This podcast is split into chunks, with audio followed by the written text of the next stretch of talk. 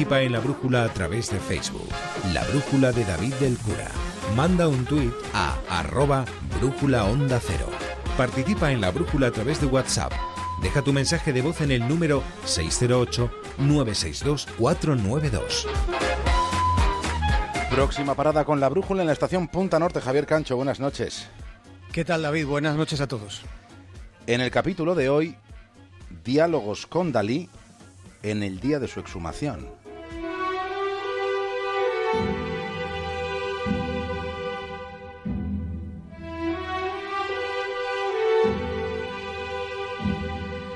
Fue hace justo 70 años cuando sucedió.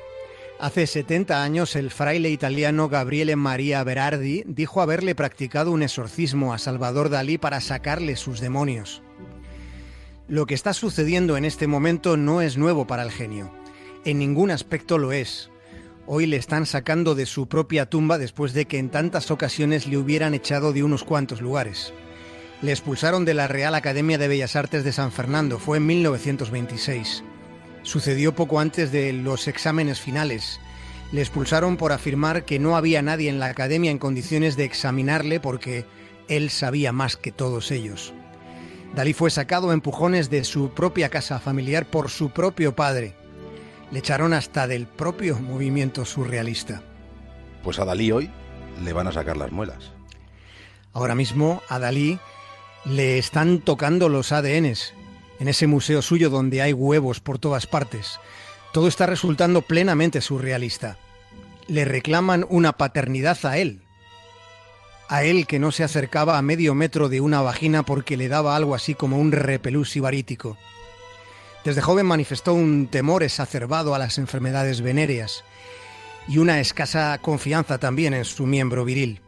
En verdad lo que le satisfacía era eso que él llamaba la perversión una sexualidad como espectador que controla el ritual pero sin tocar a la mujer sin roces. Y ahora resulta que una tiradora de cartas del tarot sostiene que además de adivinar el futuro está en condiciones de rectificar el pasado. Un pasado en el que ella provendría de un óvulo de su madre que fue fecundado por un esperma daliniano.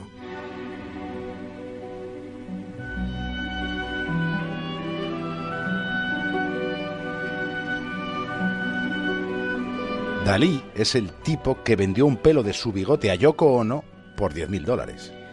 Dalí fue el precursor del marketing y de las performances. Su década más artística fue la de los 30 y la fase excesiva comienza en los 40 con un arrebato de exhibicionismo y provocación sin fin.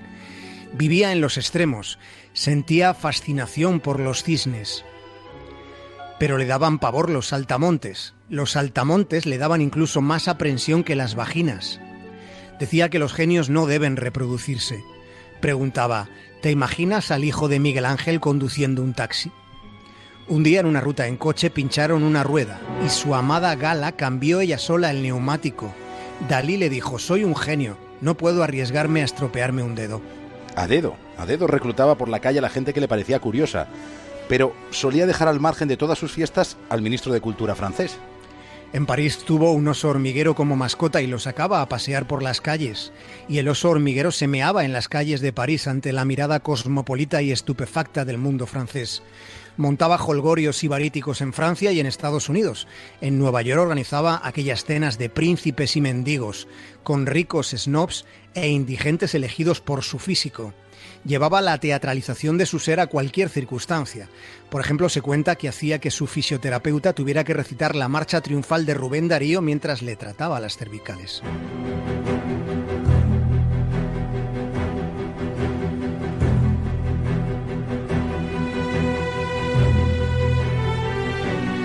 Dalí comía en los restaurantes más caros, pero no pagaba nunca.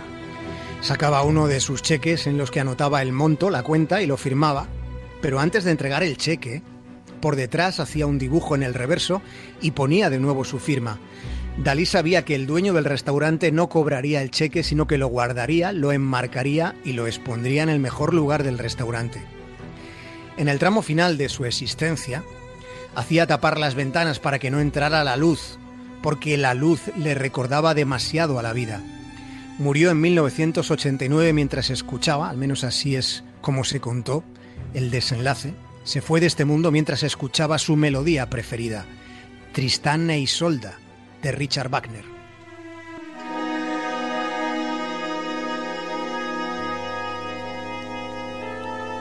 Salvador Dalí es una ecuación.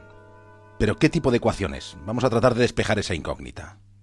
Dalí declaró la independencia de la imaginación y el derecho a la propia locura. Decía que la existencia de la realidad es la cosa más misteriosa, más sublime y más surrealista. Pero ¿qué es la realidad? Lo menos que puede pedírsele a una escultura es que no se mueva, decía él, y lo que menos puede pedírsele a un muerto embalsamado es que hable. Pero ya dijo Salvador Dalí que si él se muere, no se morirá del todo. Y aquí estamos hoy, a tumba abierta, dispuestos a mantener unos diálogos con Dalí.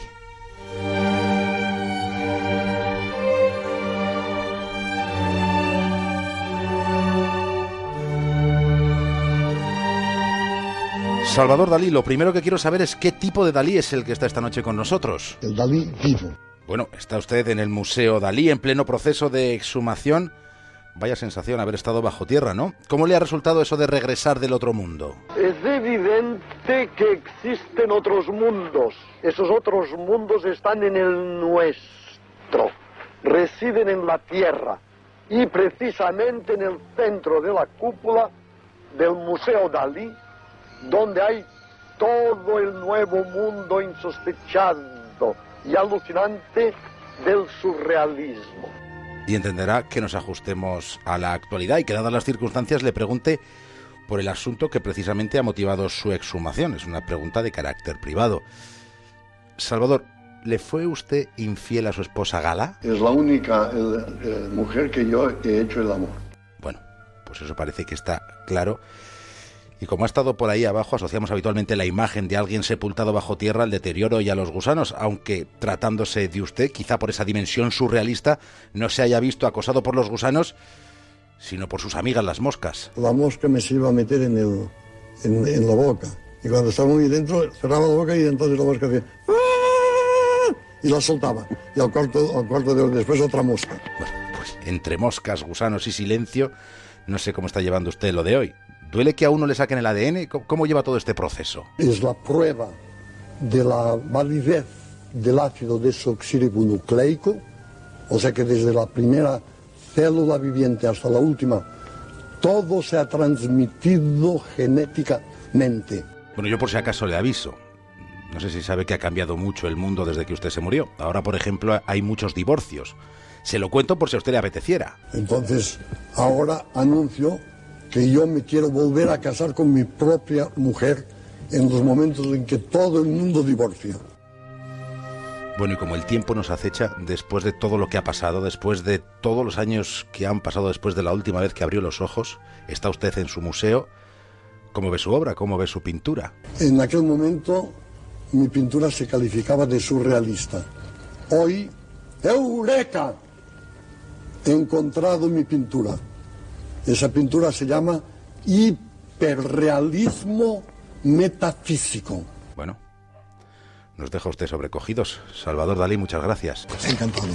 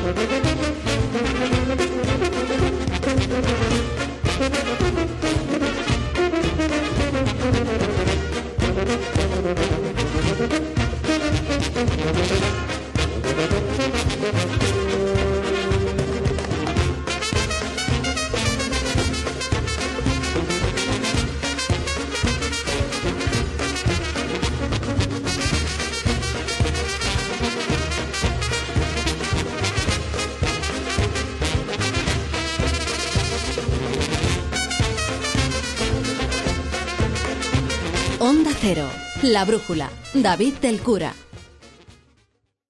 Piensa que te vas de